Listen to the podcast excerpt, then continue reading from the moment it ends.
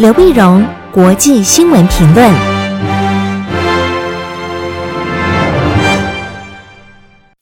各位听众朋友，大家好，我是台北东吴大学政治系教授刘碧荣，今天为您回顾上礼拜重要的国际新闻呢。第一个，我们先看油价的崩跌。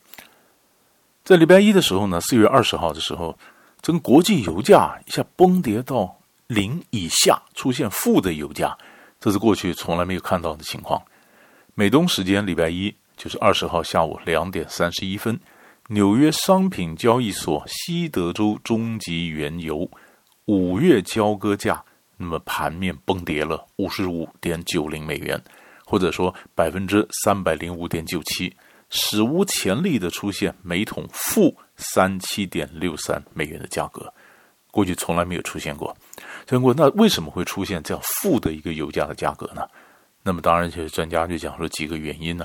第一个原因呢，当然就是需求的减少，需求的减少，因为新冠肺炎的关系啊，那么造成大家都在家里都不出来，不出来那怎么消费化石油呢？那很多经济学家也讲，经济学上所谓的商品的弹性，价格的弹性，就是哎，你价格的起伏可能会带来需求上的一个跟的这个起伏，就后来发现完全没有弹性。你不管油价再怎么下跌，人们不出来就是不出来，也不会增加他的消费，啊，不增加消费，也不增加消费呢，而且下跌。所以我们在上次不久前，我们在刚看到 OPEC 和非 OPEC 国家所组成的，所以叫 OPEC 加二十三国呢，才刚刚达成说是不是减产，减产百分之十，或者每天减产九百七十万桶，那希望把油价能够再打回来一点。后来发现也没效。也没效，所以经济学家讲说，这第一个就是一个一个一个整个需求没有弹性，大家就是不出门嘛，需求不断的下降。第二个原因什么呢？因为原原来的油已经签了合同以后，然后你就开始产油，而油井一关掉，成本更高。可你不断的产呢，但是另外一方就买买方不收了，为什么？没地方储存。没地方储存，你说战备战备储油啊，或什么能能够存的地方呢？几乎都存了，没有油桶了，没有地方可以储存油。你这边油不断的生产，那边不接受，不接受油就没有地方储存，那你油怎么办呢？所以油价的期期货价格就不断的下跌，跌跌，那是跌到零元以下。零以下呢，在目前这种情况呢，这当然史无前例，这是一个历史性的记录。我们以前常讲说，哎呀，油价呃，油价会不会比呃比水还便宜啊？那现在感觉上就是这样子。但是这个会有什么样的一个长远的影响？那当然对石油产业是很大的冲击。但看得到前景吗？目前似乎还看不到后面的整个发展，很少人做比较准确的预测。所以我们就看到这个油价，所以这是四月二十号，这是历史上的一天。那么谈到经济，我们就谈到美国。美国呢，现在国会呢正在谈小额的纾困案。小额纾困案在前一前不久呢，他们在通过两兆美元的大型的一个纾困案。现在的纾困案呢是四千五百亿美元，给小企业的贷款，小企业员工的一些工资的一个补贴。补贴四千五百亿美元，它是大概怎么分的呢？呃，三千亿。啊，三百个 billion 呢，是来补这个紧急的这个资资金的这个缺口，缺口。那么这个呢，就是叫做你的这个支票部啊，你想很多人你，你你小嗯呃拿的工资嘛，保护工资的方案，就是保证你可以拿到呃周薪啊、月薪啊，保证你可以拿到这个 paycheck，你可以拿到这个薪水的这个支票，是吧？是保证你薪工资支票的一个保障方案。就是贴补你的工资，这有三百个 billion，三 billion 呢，三千亿，三千亿呢，那五十个 billion，五百亿呢，是给小企业的的一些一些的这个灾难救助，等于现在是全国性的这个灾难，让你小企业很多小企业、微型企业，那么他们比较底子比较薄，那给你有就五十个 billion，七十五个 billion 呢，七百五十亿呢是给医院。因为现在医院非常需要钱，需要各种的资金的挹注，那么来各种医疗的设施啊、设备啊等等，所以总共四千五百亿嘛，四百五十个 billion，三百个 billion 是给小企业的这个员工保障他的工资，那五十个 billion 是给企业主，那希望你能够有纾困，七十五个 billion 那给各种的医院，那这样加加减减以后还剩两百五十亿是干什么呢？检测。两百五十亿就给是不是有一个全筛检或比较更大规模的筛检的各种测计啊，各种检测，它这个经费，实际上问题就卡在这里。卡在这里，最主要就是民主党的参议员要求联邦政府要有一个国家级的联邦的一个筛检的政策。但是，川普政府认为这是州政府的一个权利，州政府的工作，你们自己去设定你们自己的一个计划，这个事情不要让联邦来出这钱，所以就卡在是联邦出钱呢，州政府出钱呢，还是说各州各行其事呢？而联邦一个统一的国家级的一个筛检的政策呢？就卡在这里。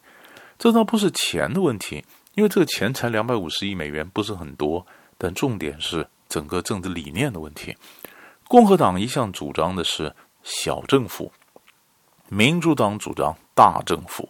那可是在这个情况下呢，嗯，人们这个新冠肺炎情况下，那么呃，主张小政府的共和党逐渐让步，因为政府管的事情越来越多，越来越多呢，但是他还是觉得让的太多了，让太多了，所以碰到像这样的全筛检的问题呢，他说那让州来决定。那么在谈判的时候呢，负责代表白宫谈判的财政部长穆努钦呢，那么他在上一次谈两兆美元的时候呢，一些共和党大佬就说你让的太多了，所以这次呢就这样阻止他，希望不要让他再再继续让这么多，所以就看了看了，你说总共四千五百亿美元的这个这个小额的这种小规模的这种贷款呢纾困，四千五百亿会不会卡在两百五十亿的检测经费上面呢？本来礼拜一就要签字了。但是后来卡在这儿，卡在谈判谈不出来，谈不出来。不过川普是说很快就会谈出来，那是不是很快就签字表决通过？这一两天之内钱就下得来，这是我们可以来看的。可是谈到州州和联邦之间的这个争执呢，美国还有一个问题啊，那就是要不要解封？美国要不要解封呢？事实上，嗯，本来就州和联邦政府在吵这个问题，吵这个问题，但是各州政州长就说，那么这是应该州的一个权利啊。所以后来川普也让步了，那就轮到你们各州去决定你要不要解封。所以在礼拜一的时候呢，南卡罗来纳州就解封了，逐渐解封，还让他的一些小型的一些零售的商店开始重新开门。他说只要你保障保持这个社会距社交距离就可以。那么乔治亚州和田纳西州呢，也说他们将在几天几天之内也慢慢慢慢逐步的开始解封。这些都是共和党执政的州。那东北呢？美国东北像像宾州，往北走，那宾州呢，民主党执政，那很多他就不可能不是那么那么快的主张解封，那就群众礼拜一时候就好几几百几百人的走上街头抗议。有意思的是，美国总统川普是支持抗议这一边的，所以美国一些评论家在讲，你这你总统不是政府的头吗？那像老百姓跟政府抗议，你有没有支持老百姓去跟政府抗议？你有没有角色错乱呢？啊？那么，呃，可是，一般的、一般的全国民调是怎么样的主、怎么样的看法呢？那么，NBC 和《华尔街日报》啊，那么上个礼拜做了个民调，发现百分之五十八的人呢，买受访者呢，他们觉得安全比较重要。还是说，你到底是主张说你，呃，你如果万一解封了，结果人们走上街头，重呃走上呃重新重新回到这个工作岗位，结果造成更多的死亡？或者说不解封就造成经济的衰退，你觉得哪个比较关键、比较重要？当然，你更关心的是什么？就百分之五十八的人说，他们更关心的是健康。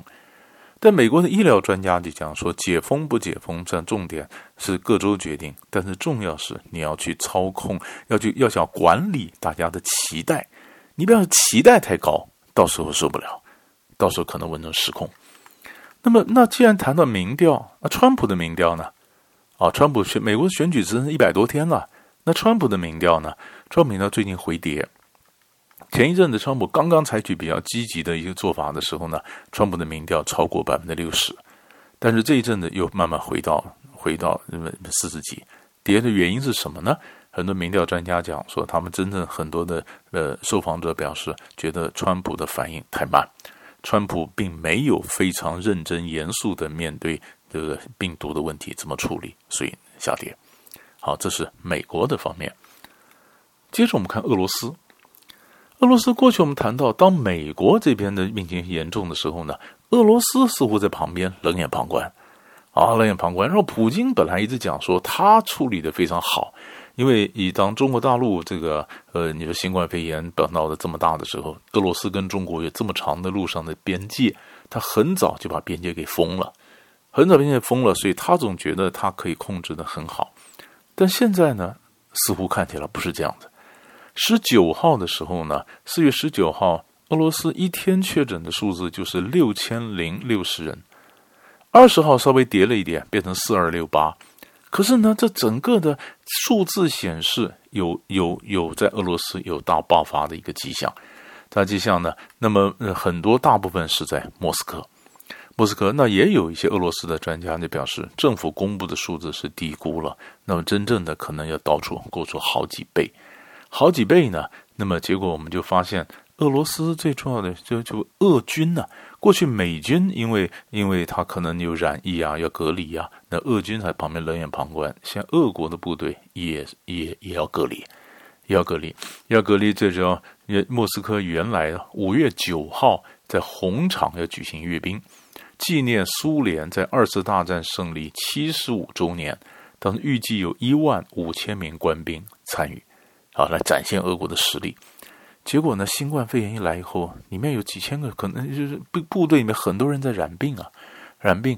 那部队里面染病的时候情况下呢，所以所以你看，呃，才讲说数以千计的官兵在莫斯科郊区预演的时候，一个挨着一个，又没戴口罩，又没保持社交距离。那么结果里面呢，已经有很多人开始染疫了。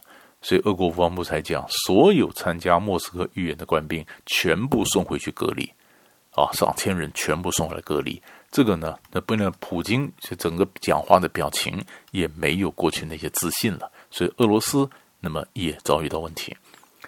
那现在大家更看的麻烦的是看的是非洲，因为真的到了非洲的情形会没非常严重，非洲已经非常严重。那么一些统计指出来，南苏丹一千两百万人口只有四个呼吸器啊，二十四床加护病房，就加护病房里面这个床啊，就二十四床。南苏丹呢？Burkina Faso 十一个呼吸器，狮子山十三个，中非共和国三个呼吸器。而二月十四号，埃及出现第一个确诊案例以来，非洲的确诊已经达到一万两千四百人。那你四十几个国家里面，总共加护病房的总数不到五千个啊，那呼吸器总共整个非洲不到两千个。所以真的整个大爆发的时候呢，非洲可能撑不住。那么也有一些专家讲说，真的变成爆发的话，非洲可能要花一个 generation 一个世代，它的经济才有可能在病毒的这种肆虐之下，才逐渐站得起来。所以我们看了看了先进国家，看了美国，看了欧洲，现在也逐渐解封，但是这俄罗斯，其实你还要接着以后还要继续看非洲的情势，你才有对疫情啊有个比较全球全面的一个关照。所以大概呢，上礼拜呢，关于几个重要的新闻，我们就为您整理到这里。我们下礼拜再见。